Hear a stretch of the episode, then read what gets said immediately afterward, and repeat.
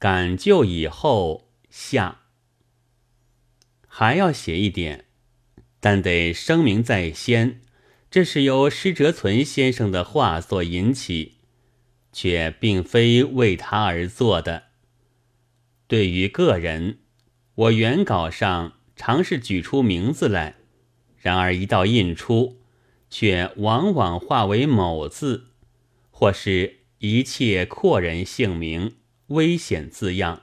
生殖机关的俗语的共同符号，叉叉了。我希望这一篇中有几个字没有这样变化，以免误解。我现在要说的是，说话难，不说话亦不易。弄笔的人们总要写文章，一写文章就难免惹灾祸。黄河的水向薄弱的堤上攻，于是路碧薄的女人和写错字的青年就成了嘲笑的对象了。他们也真是无权无勇，只好忍受。恰如乡下人到上海租界，除了拼出被称为阿木林之外，没有办法一样。然而有些是冤枉的。随手举一例，就是登在《论语》二十六期上的刘半农先生自著自批的《桐花枝豆堂诗集》这打油诗。北京大学招考，他是阅卷官，从国文卷子上发现一个可笑的错字，就来作诗。那些人被挖苦的，真是要钻地洞。那些刚毕业的中学生，自然他是教授，凡所指摘都不至于不对的。不过我以为有些却还可有磋商的余地。其中有一个自注道：“有写畅明文化者，余曰：畅即昌字。”凡文化发达之处，昌妓必多。为文化由昌妓而名，亦言之成理也。昌妓的昌，我们现在是不写作唱的，但先前两字通用。大约刘先生引句的是古书，不过要引古书，我记得《诗经》里有一句。唱于贺汝，好像至今还没有人解作自己也做了婊子来应和别人的意思，所以那一个错字错而已矣，可笑可比，却不属于他的。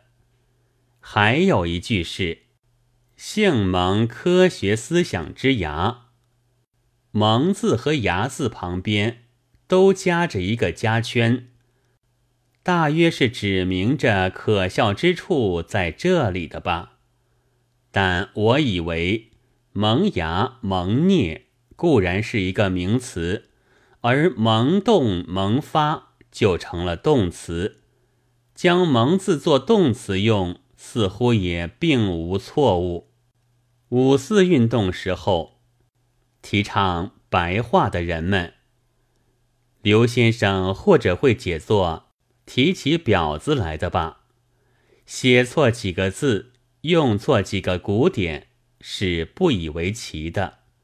但因为有些反对者说提倡白话者都是不知古书、信口胡说的人，所以往往也做几句古文以塞他们的嘴。但自然，因为从旧垒中来。积习太深，一时不能摆脱，因此带着古文气息的作者也不能说是没有的。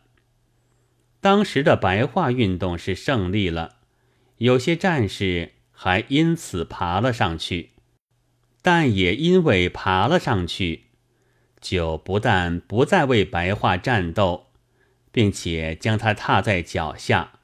拿出古字来嘲笑后进的青年了，因为还正在用古书古字来笑人。有些青年便又以看古书为必不可省的功夫，以常用文言的作者为应该模仿的格式，不再从新的道路上去企图发展，打出新的局面来了。